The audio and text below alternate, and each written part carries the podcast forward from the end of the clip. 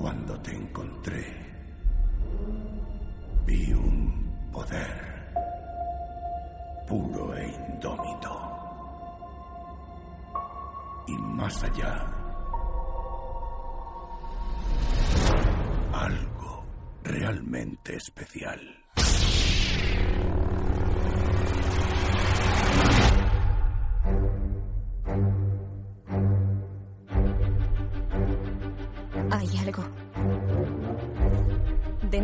Que siempre ha estado ahí. Ahora ha despertado. Y necesito ayuda.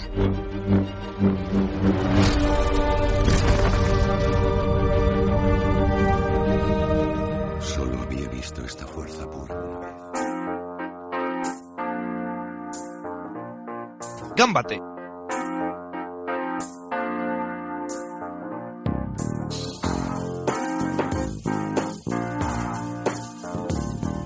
Muy buenas y bienvenidos a Gambate.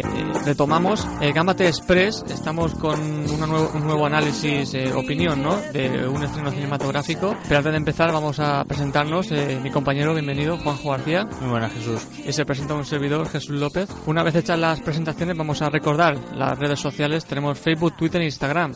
En Facebook podéis encontrarnos como Gambate y en Twitter e Instagram somos arroba Gambate Web. Y por supuesto, recordaros nuestra página web, donde encontraréis varios artículos y noticias de diferentes temas como son cine y series de superhéroes, videojuegos, cómics, manga y anime. Y como hemos escuchado en ese pequeño eh, mini trailer que hemos puesto al principio del programa, hoy, hoy toca hablar pues de Star Wars, Los Últimos Jedi, que se estrenó, iba a decir jueves, pero no, eh, es viernes a las 12 de la noche que fuimos Juanjo y yo, así como unos enfermos a verla, como desesperados, por ansia.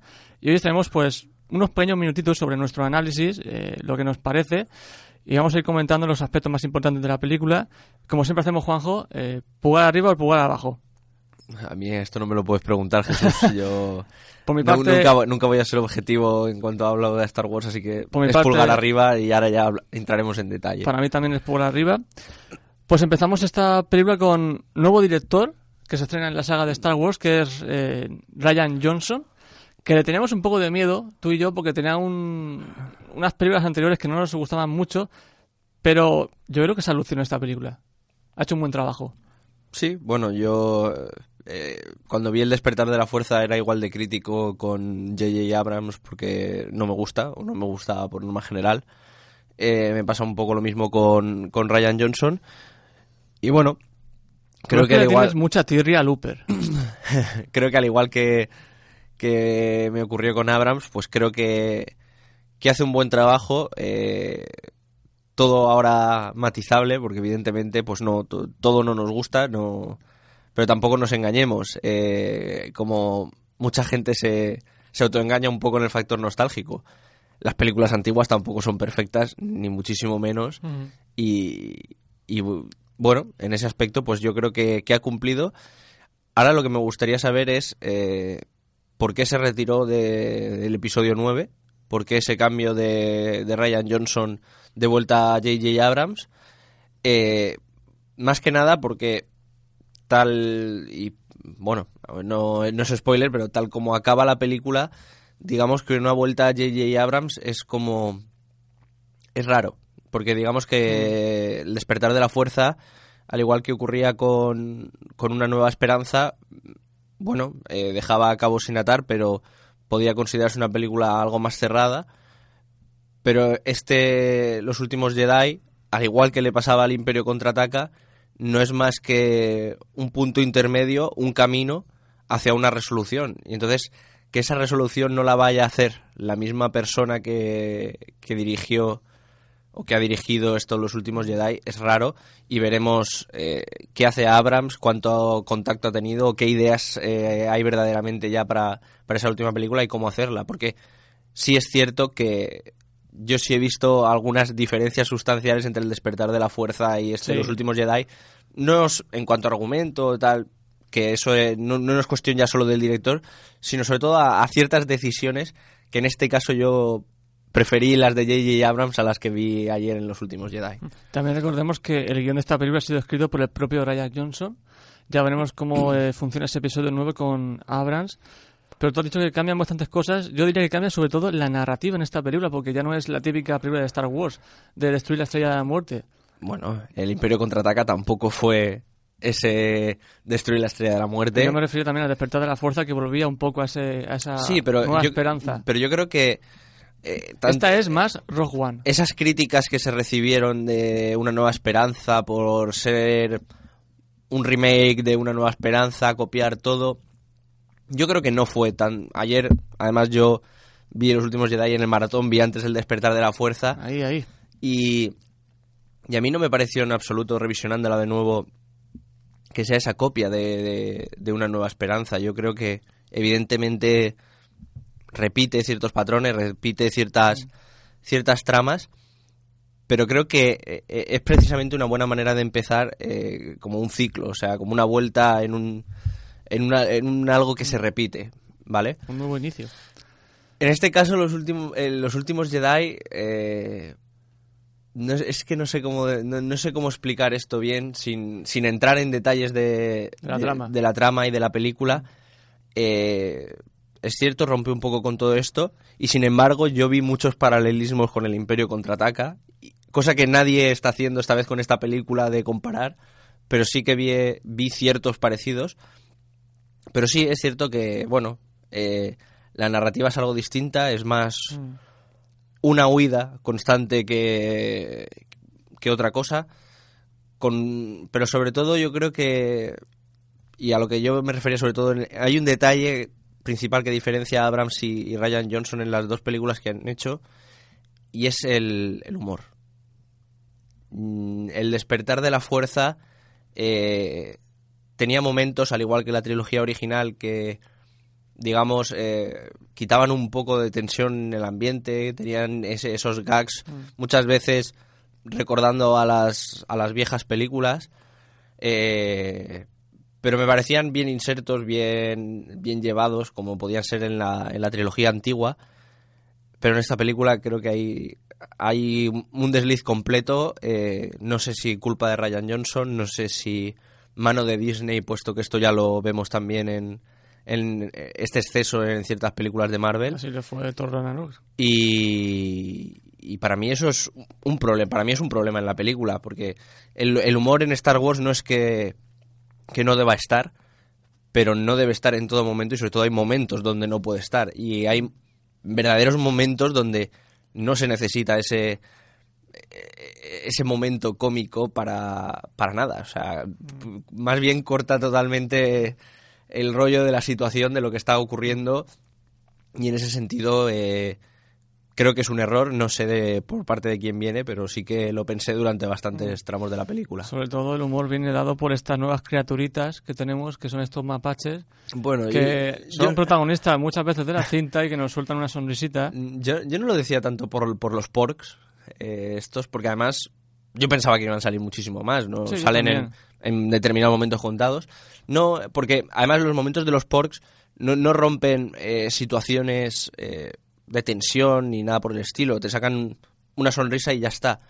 Pero sí me refiero más a chascarrillos cómicos, sobre todo por parte, y aquí si quieres entramos ya un poco en otras cosas, Jesús, por parte de Finn, por parte del personaje de John Boyega, que yo creo que no han sabido qué hacer con ese personaje. Querían hacer como un Han Solo nuevo y a lo mejor no se salió también el tiro. Mm, no sé, yo Recuerda que la chaqueta se le ¿eh? Precisamente yo creo que el problema es que no han sabido, o Ryan Johnson no ha sabido qué hacer con Finn.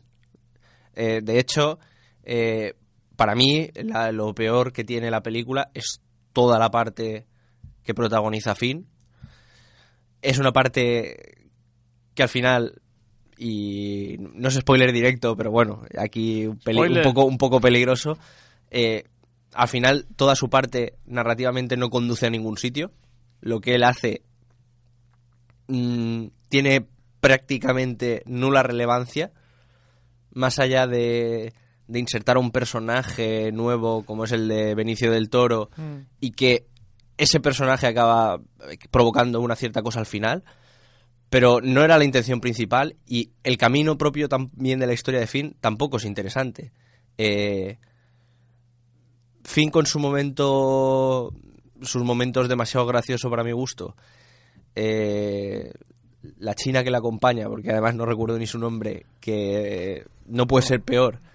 Y la propia trama, pues bueno, vamos a dejarlo en que el planeta que visitan es muy curioso, que el planteamiento que se hace allí, eh, mm, bueno, es típico, Sí, se- lo podemos ver, es, planeta. es una historia, eh, bien, es un añadido, es una ampliación del, del universo Star Wars, no me parece mal, pero ¿qué aportó? Es verdaderamente... Que aporta la trama principal. ¿Qué aportó? Eh, ¿Por qué se gastó tanto metraje ahí? Y sobre todo, ¿hacia dónde estamos llevando a fin? Esa, esa es la gran pregunta. Es decir, eh, todos sabemos hacia dónde está yendo Rey, hacia dónde puede estar yendo Kylo, hacia dónde están yendo, pero Finn es un personaje que, sin la primera parte, sin el despertar de la fuerza, eh, bueno, es un poco. acaba ahí sin saber muy bien cómo. Eh, aquí era el momento de, hacer algo con Finn. Para mí se ha desaprovechado eh, y acaba la película y sigo sin saber cuál va a ser el futuro de Finn. Y yo creo que ese, a mi parecer, es el, principal problema de, toda la película.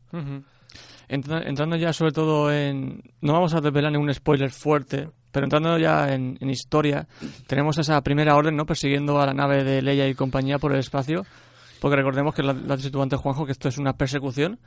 Es más al estilo Rogue One que las anteriores películas de Star Wars. Y tenemos esa persecución y es constantemente durante toda la película. Y bueno, ocurre la, esta mini aventura de Finn con la China, que no recordamos su nombre. Y todo conlleva una serie de, de situaciones donde termina la película y nos quedamos con, bueno, pues que esto va a continuar durante ciertos años más adelante para la tercera película, que pensamos eso. Y entramos en personajes, Juanjo, eh, comentando, pues si te parece, eh, a Mark Hamill, que vuelve con su Luke Skywalker de una forma un tanto peculiar, ¿no? Diferente a lo que eran las antiguas películas, un poco más oscuro. Sí, Entre comillas. Ahora que has dicho, has resumido un poco así de qué va la narrativa, por matizar, efectivamente... Lo Sin que, soltar lo- spoilers. No, no, sin, sin soltar spoilers. eh, efectivamente, por decir, para que sepan muy bien a, a qué atenerse si alguien quiere escuchar algo antes, eh, no es un despertar de la fuerza, no es no, no, no. una nueva esperanza, en el sentido de...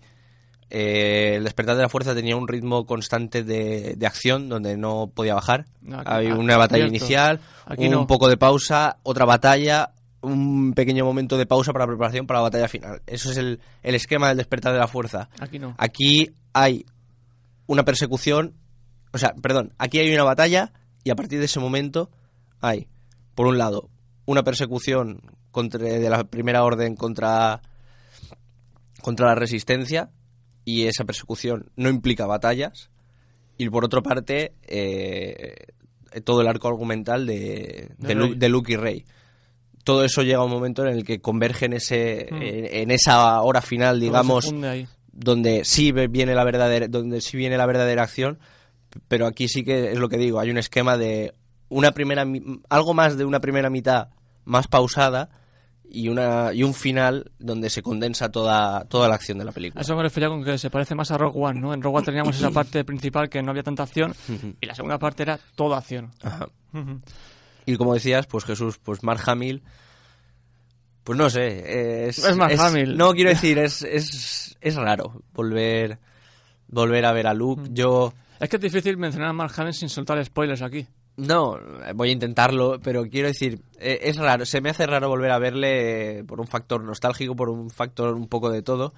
Eh, ayer viendo a la gente disfrazada que podía ver en el cine y demás, me di cuenta de que en ese aspecto siempre he sido muy raro. Es decir, los personajes icónicos o que la gente tiene mayor fan por ellos, pues han podido ser Darth Vader, incluso Obi-Wan, ahora puede ser Kylo, puede ser Rey. Y sin embargo, eh, nunca nadie ha sido fan de Luke. Es algo un poco, un poco raro. Y en cambio para mí siempre ha sido mi, mi personaje favorito. A lo mejor la gente cambia de opinión y esta película se hace más fan de él. No lo creo, porque eh, quien es quien viene de, de ver las antiguas eh, en su momento, antes de todo esto, con ese factor nostálgico, no creo que llegue a, a- darle más importancia. Y los nuevos, pues tienen personajes, la gente que se haya incorporado ahora, la- las nuevas generaciones, tienen personajes nuevos con los que quedarse mucho antes que, que ese viejo, porque al final, pues es lo que es. Mark, Mark Hamill aquí, pues tiene un papel, para mi gusto, a medio camino entre, entre el Obi-Wan de Una Nueva Esperanza y, y un poco el Yoda del Imperio Contraataca, pero sobre todo, yo creo que es el, el Obi-Wan de Una Nueva Esperanza, un poco más huraño que él.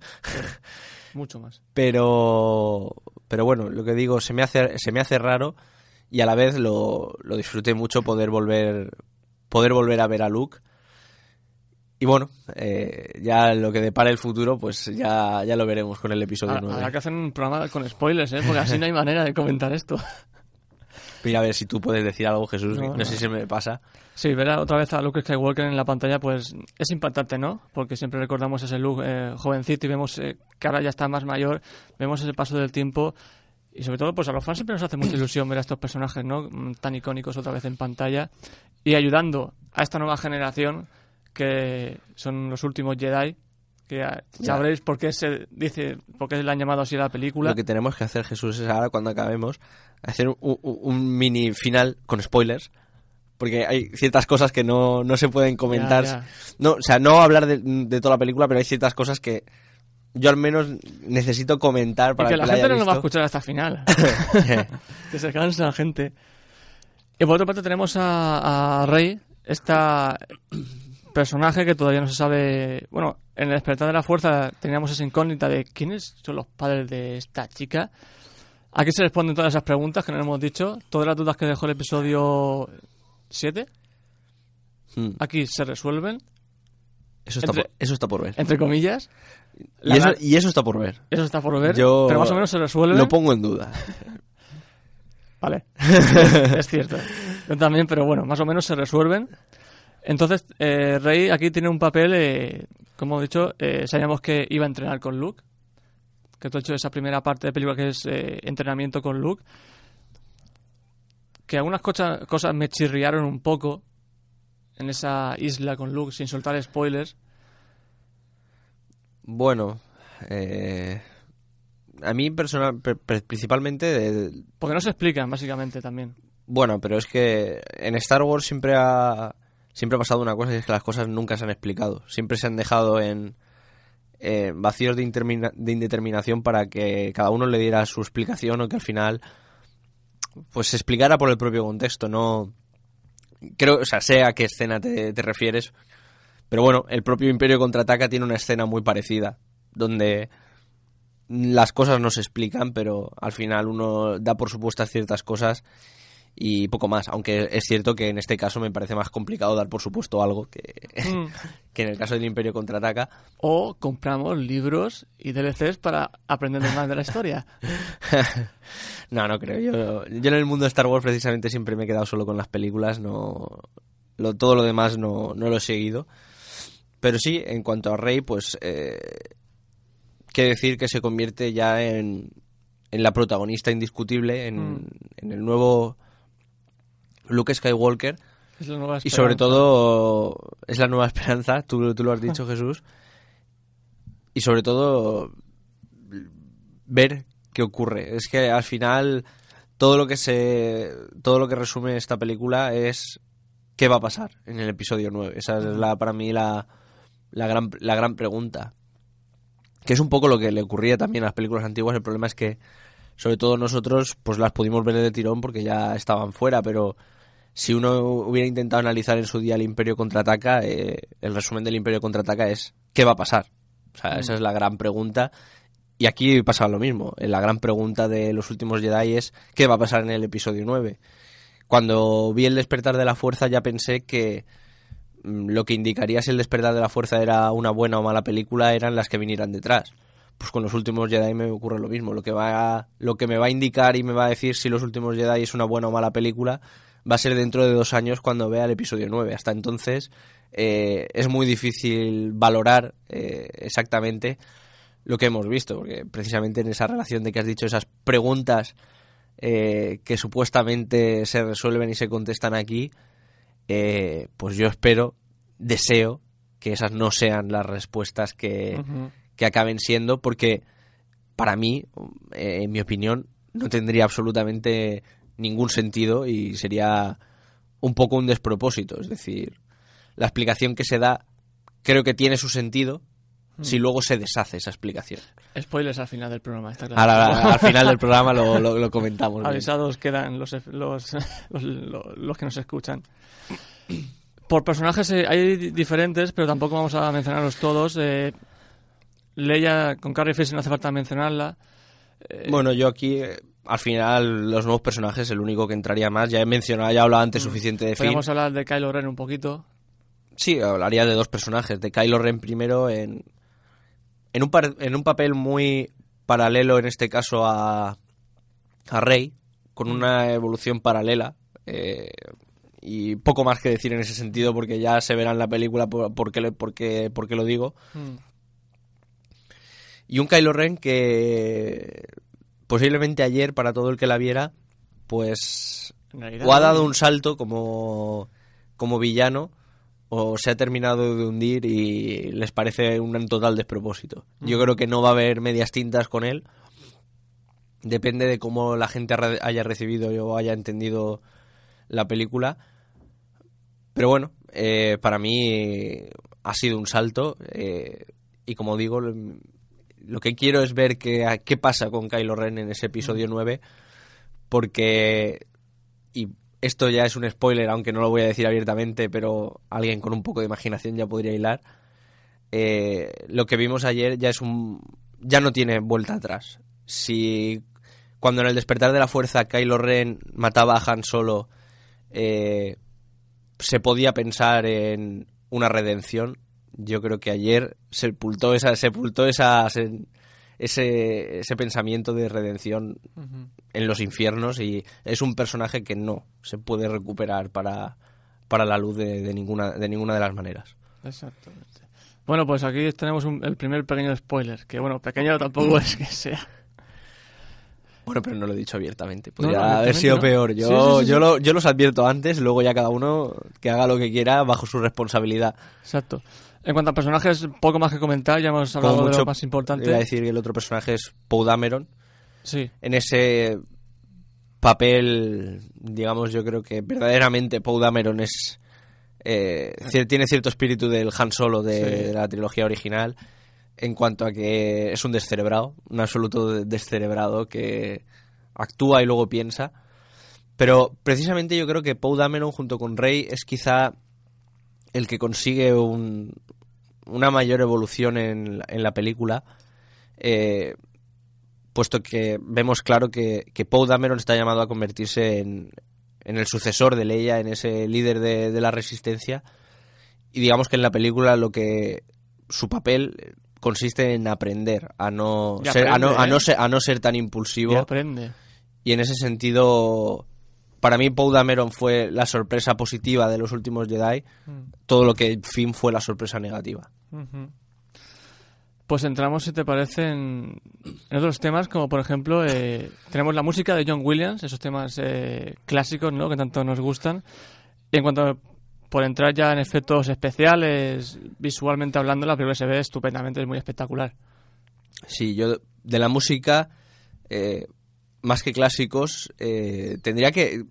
Voy a escucharla de nuevo Yo fuera. también voy a escuchar la banda sonora. eh, porque clásicos no, no, no utiliza, o sea, son clásicos utiliza la, el- son clásicos revisionados, pero verdaderamente son las mismas canciones del despertar de la fuerza. Yo quiero ver verdaderamente mm, con calma y fu- fuera de la película si hubo alguna inclusión que se me Sí, pasó claro. nueva, pero sobre todo eran canciones eh, del despertar de la fuerza que no, que no es eh, necesariamente malo porque lo que se ha creado es un, eh, una nueva identidad musical para esta trilogía. Eh, lo que vemos es que la Resistencia tiene su canción, que Rey tiene su canción, Mm. que Kylo tiene su canción y que todo eso se va mezclando según lo que ocurre en la película, pero en ese sentido eh, es continuista con el despertar de la fuerza, que precisamente no es necesariamente malo.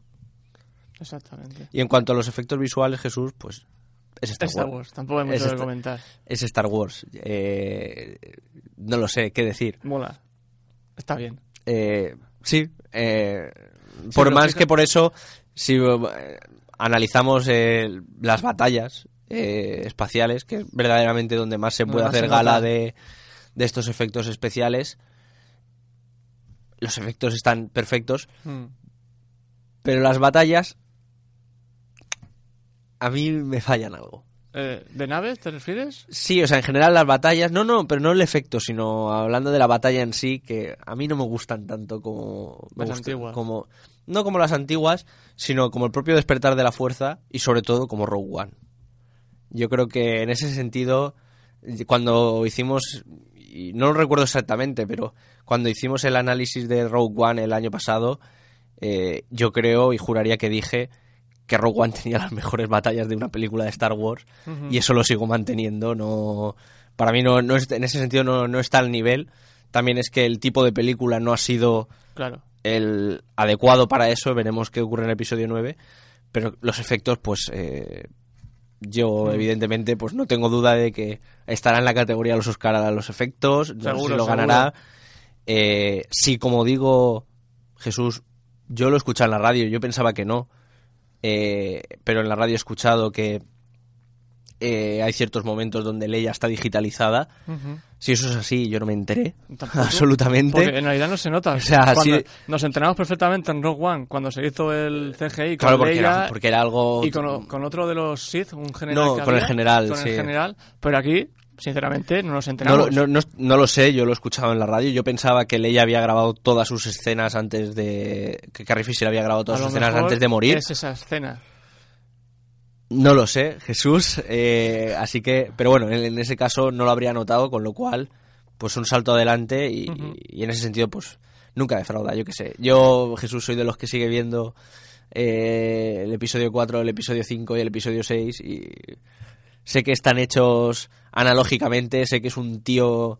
Sé que el gusano del asteroide es un tío metiendo la mano por debajo de un agujero y da igual, me da, o sea, me da absolutamente igual, me sigue pareciendo maravilloso. o sea, así que, ¿cómo, no me va a gustar eh, los efectos especiales Y, actuales? y entrando sobre todo en lo visual, Juanjo, sin soltar spoilers, porque no, va- no, no hay nada que hacerlo, hay planos muy potentes que se te quedan grabados en la, en la, en la, en la mente. Sí, yo creo Se que... nota que aquí no está Abrams y es más Ryan Johnson. Sí, a ver, yo creo que eso va un poco a relación de, de lo que comentábamos. El, la continua acción de Abrams no permite hacer esos planos. En cambio, la, el- la pausa de Ryan Johnson, sobre Mm. todo, sí permite. Sobre todo primeros planos de los personajes. Hay muchos. Y, y- y planos amplios también. Eh, yo creo que hay un, un buen equilibrio en ese sentido. todo en un plano. Hmm. Está- La verdad es que visualmente es, la película es muy espectacular. Eh, cosas que nos quedan como, por comentar, Juanjo, antes de entrar en, en spoilers. Eh, a Carlos Bollero no le ha gustado la película, por cierto, ya, ya decirlo de antemano. Es que no sé si debería hablar sobre eso, pero mira, por hablar me da igual, me da exactamente igual. Eh, que a Carlos Bollero no le va a gustar, lo tenía claro. Eh, no lo soporta, ya lo he dejado claro varias veces. Pero pese a que no le guste, sinceramente, que alguien le haya pagado, en este caso el país, a Carlos Bollero por hacer la crítica que hizo, me parece una falta de... Mm. Me parece una vergüenza. Se porque más de los asientos y todo aquel que haya leído, vamos, todo el mundo que la lea y que me diga como aficionado al cine, ya independientemente si ha visto Star Wars o no, si le parece que es de recibo que una persona cobre por escribir lo que escribió Bollero. Así es. Y yo esta mañana, eh, mant- manteniéndome, manteniéndome un poco neutro, quitándome esa euforia ¿no? de la película, eh, me he metido en bueno, ciertas webs para ver críticas de usuarios y hay gente a la que no le ha gustado, A la gran mayoría. a la gran diría. mayoría, Pero es que yo también he estado y leyendo... son gente de, de fans de Star Wars, Es- pero, es que ese es el principal problema, Jesús. Yo creo que... se esperaban otro despertar de la fuerza. eh, con- No, si a la gente tampoco le gustó el despertar de la fuerza, esa es la cuestión. O sea, yo Hay más gente que le ha gustado más el despertar de la fuerza que esta. yo eh, también he estado Contando leyendo... también que hay poca gente que ha visto la nueva.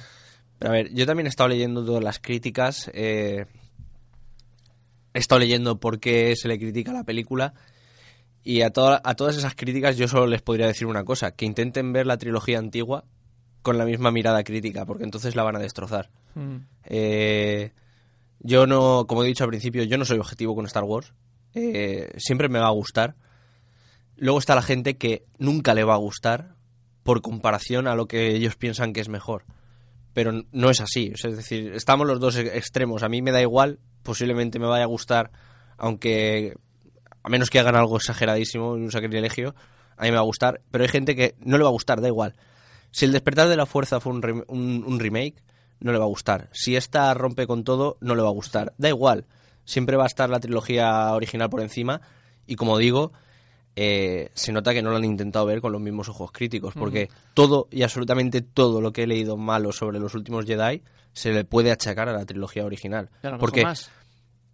Sí, pero la cuestión está en que también hay que entender que el, el discurso del cine no es el mismo hoy en día que, que en los años 80. Mm. No está ni, la- ni evolucionado del mismo modo, ni la técnica está evolucionada del mismo modo, y por tanto eh, es comprensible ciertas cosas en, en- en la trilogía original.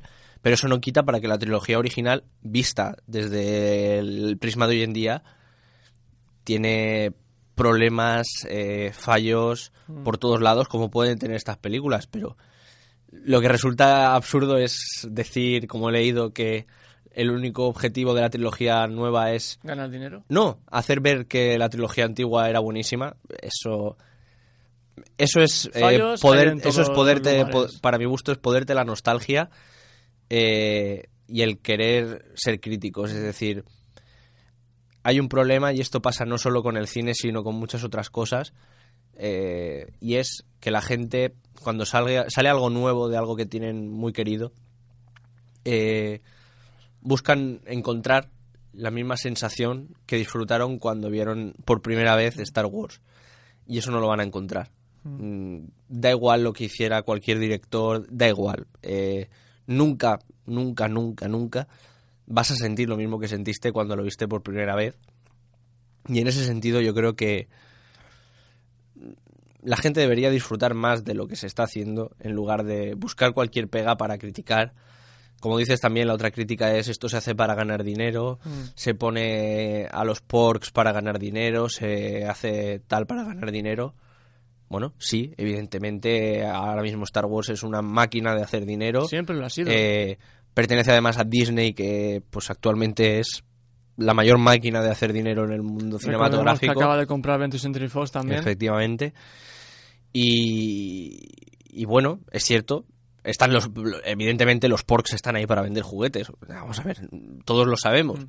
Pero es que a nadie, yo no puedo entender las críticas a los porks. Es que los porks no molestan en ningún momento. Mm. Aparecen en dos escenas de la película. También condensados. Aparecen en dos escenas. No molestan y no, no, no, no, no dan ningún problema. Es decir, no están metidos con calzador que digas.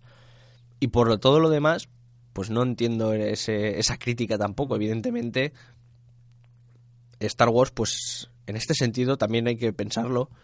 Y ya lo dijo el propio Lucas cuando vendió cuando vendió Lucas Arts y cuando vendió la licencia Disney. Él vendía porque él ya no iba a hacer nada más y consideraba que las nuevas generaciones eh, merecían un, un, nue- un nuevo Star Wars. Yo creo que en ese sentido mucha gente olvida eh, que esto, yendo dirigido también hacia aquellos que ya la hemos visto, va dirigido sobre todo a un, a un, a un público nuevo y como digo, pues eh, los problemas que pueda tener los tienen también las películas antiguas, así que yo llamaría más a disfrutar en lugar de, Mm. de criticar constantemente y porque además es que daba igual, se sabía que se iba a criticar pasara lo que pasara porque hay mucha gente que lo único que está esperando es, Criticar. es hacer eso. Se hizo con la se, lo- se hizo también con las propias precuelas de, de George Lucas, Mm. porque eso no era Star Wars, porque lo había convertido en algo muy aburrido. Es cierto que yo cuando las vi en su día Y siendo- de ahí siendo- salieron personajes muy buenos y fans. No, y es también. cierto que cuando yo las vi en su día, eh, evidentemente siendo más pequeño, no me gustaron, porque no era lo que yo había visto en la trilogía original y me podían parecer más aburridas. Pero con el revisionado de los años y sobre todo con al alcanzar una cierta madurez, sí que debo reconocer que, excepto el episodio 2, que a mí sigue sin gustarme, Sí. el episodio tan- tanto el episodio 1 como el episodio 3 a mí sí me parecen muy buenas películas Eh, como digo son distintas Eh, cada trilogía tiene un algo y entonces bueno Igual eh, que la tendrá la nueva de Ryan Johnson. sí que eso no sabemos si será numerada o qué será Jesús Así que ya veremos. en Hay, ese hay una frase eh, muy buena en la película, eh, que no es ningún spoiler, que resume muy bien lo de estas nuevas generaciones, que lo viejo tiene que morir. Para Sí, dar paso sí, a algo nuevo. Efectivamente, lo, lo viejo tiene que morir. Que ya sabréis cuando lo veáis, pues, que tiene que ver esto. A mí sí que es cierto que hay una cosa de del todo el mercado que está creando Disney que me da miedo y es el, el exceso. Mm, las precuelas o la- los spin-off, mejor dicho, Mm. no me, no me disgustan. De hecho, después de ver, después, de ver después de ver Rogue One, pues creo que se pueden hacer buenas películas y buenos productos. Pero sí que creo que Que no hay que abusar, a lo mejor. en cuanto a la saga numerada, pues después del episodio 9 eh, lo que se merece es otros 10 años de parón, porque si no Mm. eh, es un exceso, no la recepción no es la misma y yo creo que no sé en qué consistirá esa trilogía que se dijo de Ryan Johnson, Mm. pero por mi parte desde luego espero que no sea una, una trilogía numerada. Recordemos que ya se han anunciado spin-off de... Bueno, hay algunos que no están todavía seguros. No, Tenemos solo- el de Han verdaderamente Solo. con- confirmado está el de Han Solo, de Han solo, Solo, y el resto son Se habló uno de Yoda, otro de Boba Fett. todos esos no están confirmados, muchos posiblemente Yo acabe- le- acaben yendo a- al baúl de los recuerdos. Mm. Yo le Eh, tengo miedo de Han Solo porque han, han tenido muchos problemas en el rodaje, han tenido que volver a rodar escenas, eh, no sé qué ha pasado. Veremos qué nos depara esa película, la verdad. Y sobre todo, ¿qué pretendes contar con ella? Porque al final Rogue One contaba algo. Eh, Mm. La cuestión Y es algo que muy va... importante. la cu- sí, bueno, eh, algo muy importante en el devenir de la trilogía original. Algo que no se había contado y contado de una manera magnífica, a mi parecer. Mm. Ahora falta ver qué es lo que quieren contar con otras películas. Pero por eso digo que el peligro del exceso, el peligro de saber que, que vas a hacer dinero. Yo eso sí que, es como- sí que es cierto, en cierto modo, evidentemente, me preocupa.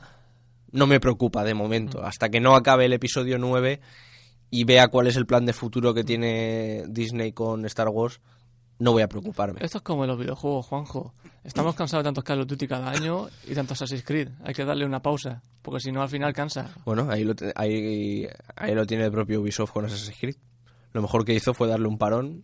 La gente, lo la pico. gente lo ha cogido con más ganas.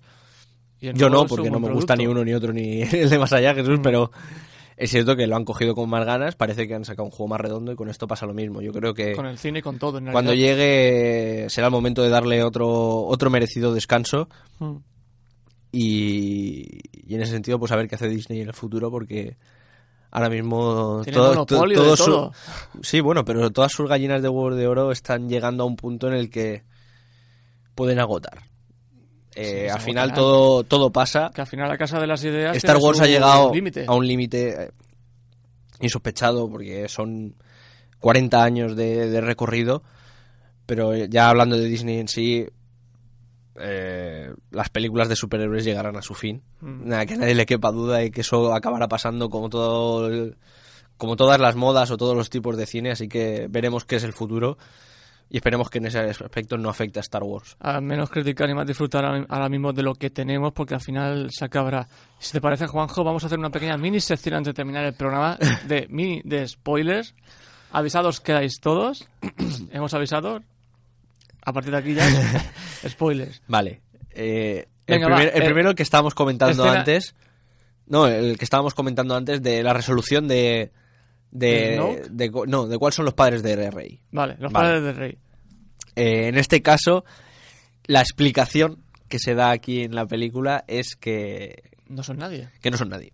Que no eran nadie, que, Que rey no es nadie. que Rey no es nadie, es una frase que, que, sí- que se lo dice Kylo, que Ren a Kylo ella. Ren a ella, eh, que ellos no son nadie y que y que simplemente ella se había montado esa historia para no aceptar la realidad.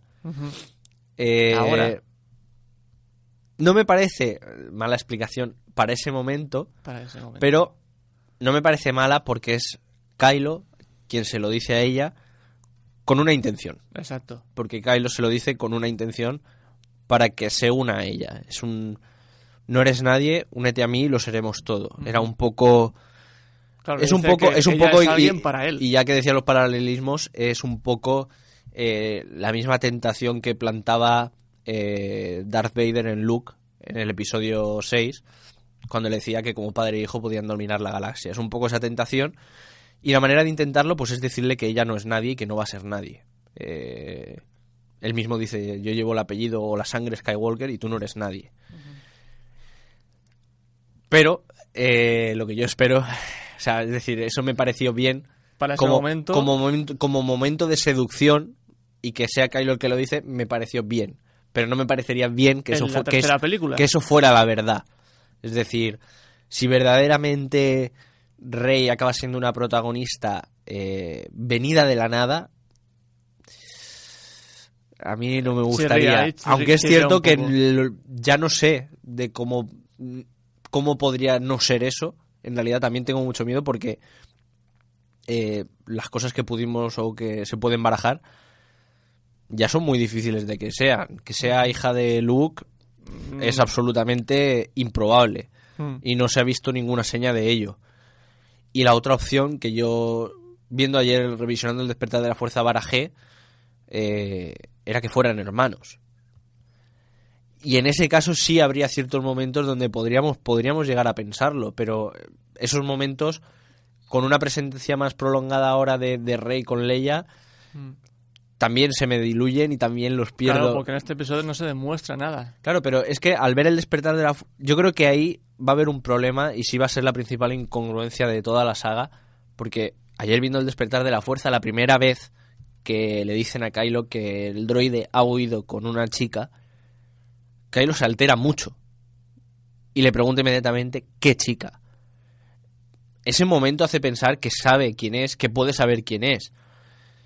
Y entonces, eh, que no tuvieran cierta relación, a mí me chocaría mucho, pero también es cierto que con lo- las cosas que han ocurrido veo muy difícil, con lo cual, Claro, ¿qué más? qué más- qué a menos más que, se le- a menos que haya una buena explicación, eh, para mí, si se queda como está, en que no es nadie, no me parecerá ni tan mal, eh, en ese sentido, me, me parecerá un error, pero bueno, Hmm. eh, me habrá parecido medianamente bien. Ahora bien, ahora lo que me parece complicado, es decir, me gustaría que no fuera nadie, pero me parece muy complicado explicarlo con lo que han hecho.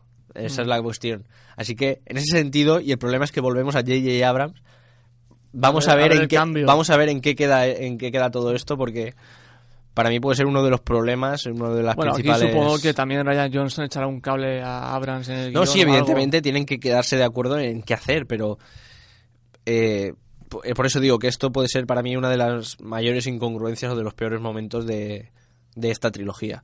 Mm. Y no sé qué, qué spoiler más ibas a comentar, Jesús. Eh, momento Leia, espacio. En plan eh, Gravity. Eh, Que tenemos la escena en la que quien haya visto la película ya, pues tenemos a Leia que una de las cabinas de la nave principal pues explota y ella se va al espacio pensando que, ostras, que se la acaban de cargar. Y no es así. Hace aquí un llamamiento a, a la fuerza suprema de los Jedi y como un fantasma vuelve a la nave. eh, Aquí nos pensamos que, que, que se fumaron. algo muy duro, Jesús. Porque- Eh, algo muy duro. Aquí Yo, Leia demuestra ser el Jedi más poderoso. O la Jedi, perdón. Yo no entendí nada de eso. Me pareció algo totalmente fuera de tono, totalmente absurdo, eh, que no venía a cuento. Parece como un fantasma, ¿te das cuenta? y, y lo voy a dejar ahí, en que no, no venía a cuento, no sé qué de quién fue esa maravillosa idea, no sé cuántos filtros pasó eso para acabar llegando al montaje final, Mm. porque desde luego hay que estar cafre para poner eso, no, Pero yo ese- no tengo manera de defender eso porque me pareció horrible en ese momento. Es el error más grave de la película, a mi parecer. Y en cuanto a esa escena, eh, para mí hay otro, otro error, o que podría ser otro error. Vemos durante toda la película ese enfrentamiento interno de, de, de Kylo que tiene eh, desde que mató a su padre, esa llamada de la luz, él ya lo dice también el despertar de la fuerza. Hay un enfrentamiento interno que se ve reflejado en esa escena. Él tiene la posibilidad de, de ser quien abata a la resistencia y en cambio no pulsa el botón. Eh, sintiendo a su madre no pulsa el botón. Pero inmediatamente después eh, lo que acaba ocurriendo en la película es todo lo contrario, con lo cual en cierto modo hay momentos que no sabemos muy bien por dónde Van los tiros por dónde este coger por dónde coger a Kylo y en ese sentido como he dicho A ver, también eh, es cierto que se explica en un flashback con Luke Skywalker que nunca demostró ser del lado oscuro. O sea, siempre tenía esa fuerza interior Sí, sí, eh, él tiene ese enfrentamiento, no dudo de que lo va a seguir teniendo, y eso es lo que de- no sé si será bueno o malo, porque yo, eh, y aquí va el, el- el spoiler final más gordo de toda la película, Vamos. eh, después de la escena en la que intenta seducir a Rey eh, para unirse a él, como líderes supremos, puesto que se ha cepillado a, a Snoke de una manera sorpre- Ele- sorpresi- elegante, elegante. sorpresiva cuanto menos. Pero está Eh, muy chula esa escena. Sí, sí, no, no, si la escena no, no la pongo en duda y, y a mí la escena me gusta. Y el hecho de lo que ocurre, es decir, la muerte del propio Snoke me gusta. Es decir, ese pretexto de, de que Kylo se alce como, como el villano supremo me gusta. Pero como digo, esa decisión mm, para mí no tiene vuelta atrás. No hay redención ahí ya. Eh, eh, había redención después de matar a su padre. Ha habido un conflicto en esta película, pero ese tipo de acciones ya han demostrado que no es un personaje con redención. Es decir, no salva a Rey en esa escena por Rey. Lo salva por él mismo. O sea, eh, tiene. O sea.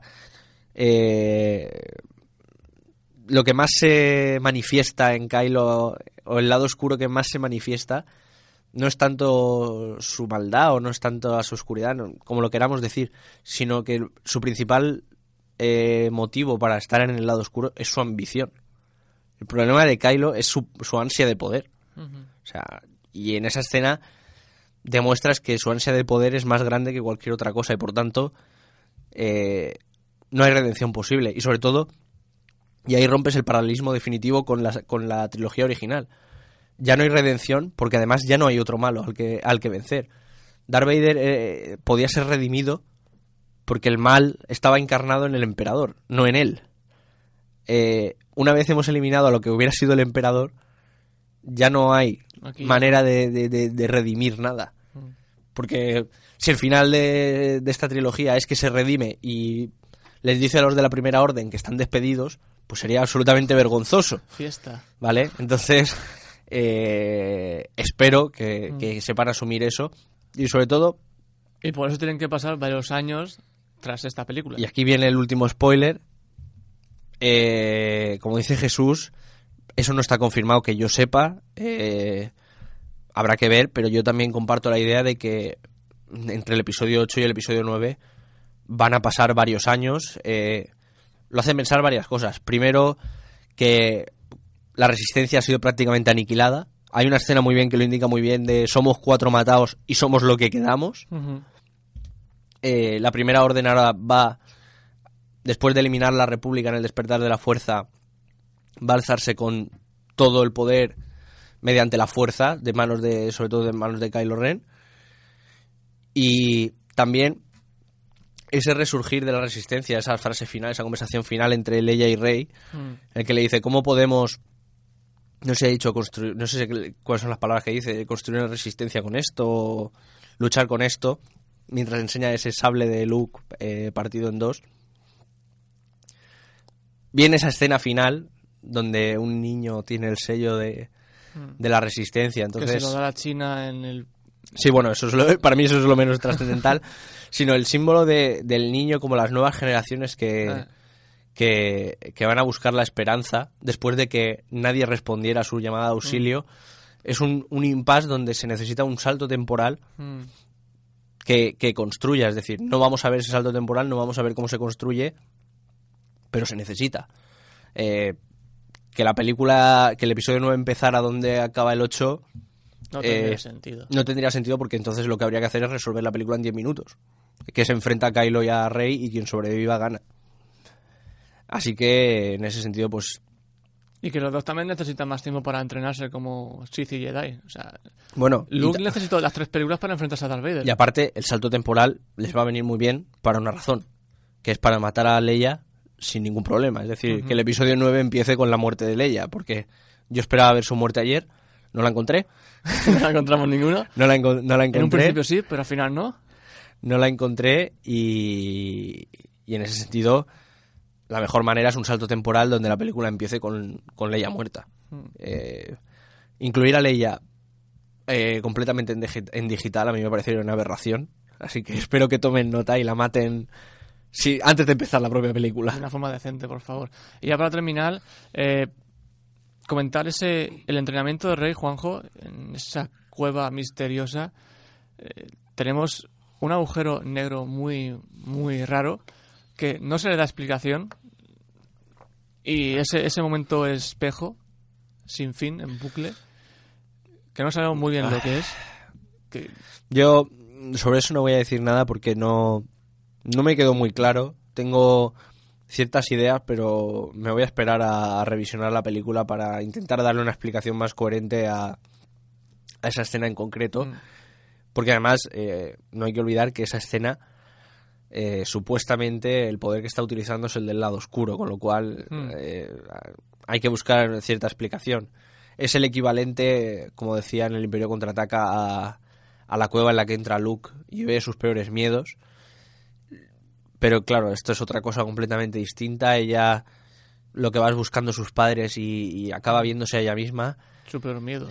Eh, lo que haya querido decir es mucho más metafórico y con lo cual yo creo que hay que darle un- un- a- alguna vuelta más. Sobre todo yo creo que un revisionado ayudaría porque, bueno, puede parecer que todo tiene muchos agujeros, pero yo creo que hay más detalles de lo- los que nos pensamos que no que en una primera visión no, no, no se ven y que pasan desapercibidos. Habrá que esperar a que salga el Blu-ray DVD. O, Bueno, ir, bueno, la- o ir a ver la yo la, otra vez. la semana que viene volveré, volveré a ir.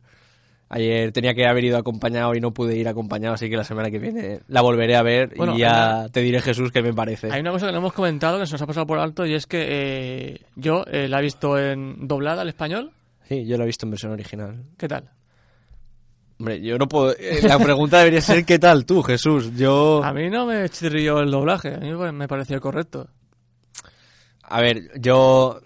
Y el doblaje de Kylo Ren a mí me gustó Para, mucho. para decir qué tal, debería eh, ver las dos. En este caso, en este dos. caso eh, creo que no, no voy a llegar a verla en español.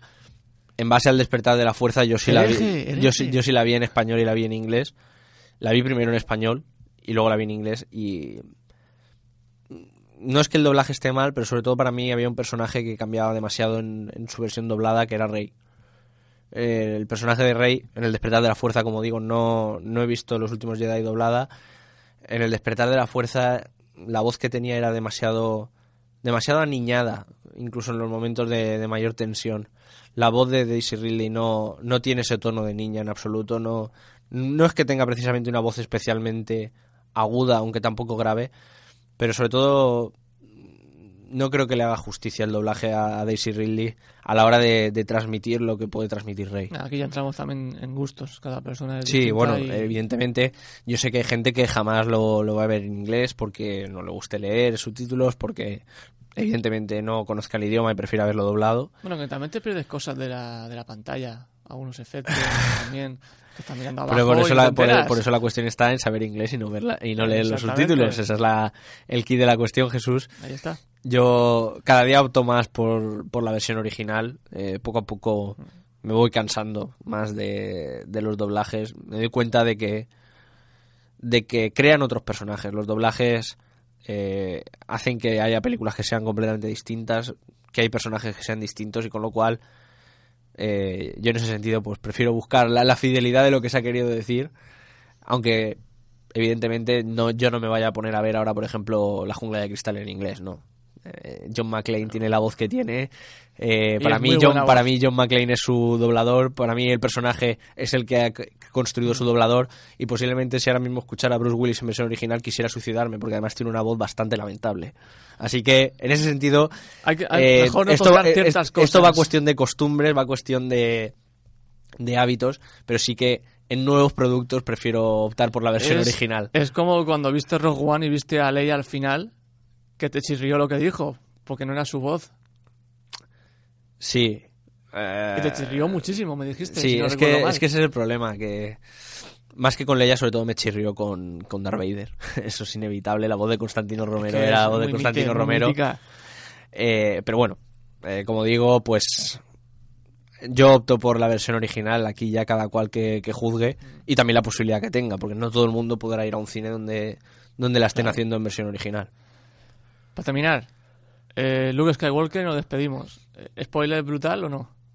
Ah, Recordemos que, bueno, hay una escena en la que está la, la pelea final, ¿no? Y al final, pues evidentemente, eh, aparece Luke Skywalker para repartir vamporros. yo no, yo no lo iba a decir porque en ese sentido lo, he dicho veladamente al principio eh, en cuanto al papel que jugaba Luke como, como un Obi-Wan que, no, Obi-Wan que no vi en la última esperanza, eh, o sea, en una nueva esperanza, perdón, en el, todos los sentidos. Eh, lo mismo que hace Obi-Wan con, con Luke, dejándose abatir por Darth Vader es un poco lo que hace Luke, que además en este caso no se deja ni abatir. No se deja. Eh, simplemente él decide volver a la fuerza y convertirse en uno con la fuerza. Y desde ahí, pues evidentemente, por eso decía lo del futuro de Mark Hamill, yo espero que Mark Hamill siga apareciendo en su versión fantasma. Eh, creo que Rey lo necesita, creo que Debería. es el punto necesario. Eh, pero a mí sí me, sí me queda una duda, Jesús, de verdaderamente si él voluntariamente él decide trascender a la fuerza y convertirse en uno con ella, pero yo, yo creo que sí le había herido de cierto modo Kylo, ¿eh? Porque hace un, Sí, hace un cierto sí. movimiento y además estas visiones, esa conexión eh, mental Claro, a través de la, a través de la fuerza También afecta al cuerpo es algo, físico, es, algo nuevo de esta película, pero vimos que Kylo y, y Rey se tocaban, que lo notaban, el propio Luke lo llega a ver, con lo cual es posible que en cierto modo sí le hubiera herido. Sí, también dice Luke en la escena, eh, si me matas, eh, no me acuerdo cómo era la frase, pero da a entender como que sí que le toca en realidad. Sí, bueno, eso ya cada uno que lo interprete, al final, Fumadas aparte, independientemente, Luke se desvanece igual que lo hizo Obi-Wan. Eh, nos deja, con el, nos deja con el culo torcidos en esa escena, ¿eh? Nos lo deja. bueno, yo, yo era algo La que... sala ahí, mi sala aplaudió, ¿eh? Yo era, yo era algo que me, que me podía, que me podía esperar en cierto modo. Como digo, espero que siga saliendo. Y ya como guiño final, decir que el único fantasma que aparece en esta película es Yoda. Ahí está. No, pero decir sobre todo Bueno, el, el guiño de decir que es el Yoda de la trilogía original. Es decir, han digitalizado a un muñeco de A un trapo. muñeco, ¿eh? Es que Yo- yo, lo vi y dije, Eh, es un muñeco. yo ahí Bravo, mini, eh. mini punto para Ryan Johnson de sacar al Yoda original al que Sí, murió. sí, sí. Gracias por no sacar al Yoda digitalizado de la trilogía original. O sea, de, la pre- de las precuelas, perdón. a favor. Y a lo mejor ahí la gente se quejaría en plan, ostras, es muy muñeco, ¿eh? Ahí están las nuevas generaciones Bueno. que no... No entienden la, eh, la, la esencia del Yoda auténtico. Pues hasta aquí eh, este análisis con spoilers al final. Eh, no lo escuché si no habéis visto la película, por favor. Así que antes de despedirnos vamos a recordar las redes sociales. Tenemos Facebook, Twitter e Instagram. En Facebook puedes encontrarnos como Gambate y en Twitter e Instagram somos arroba Gambate web.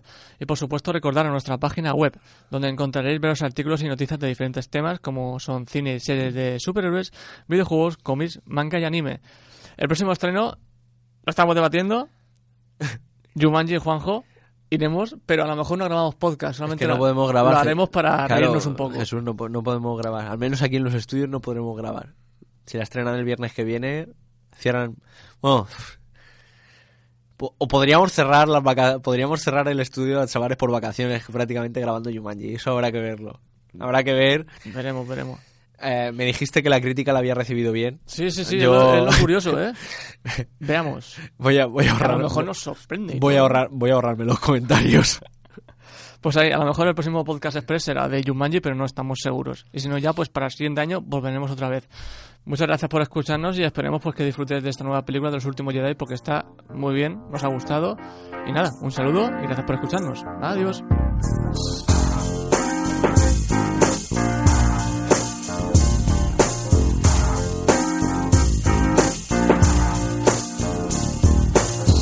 Gummed up, brain dead, and can't decide. You can't pray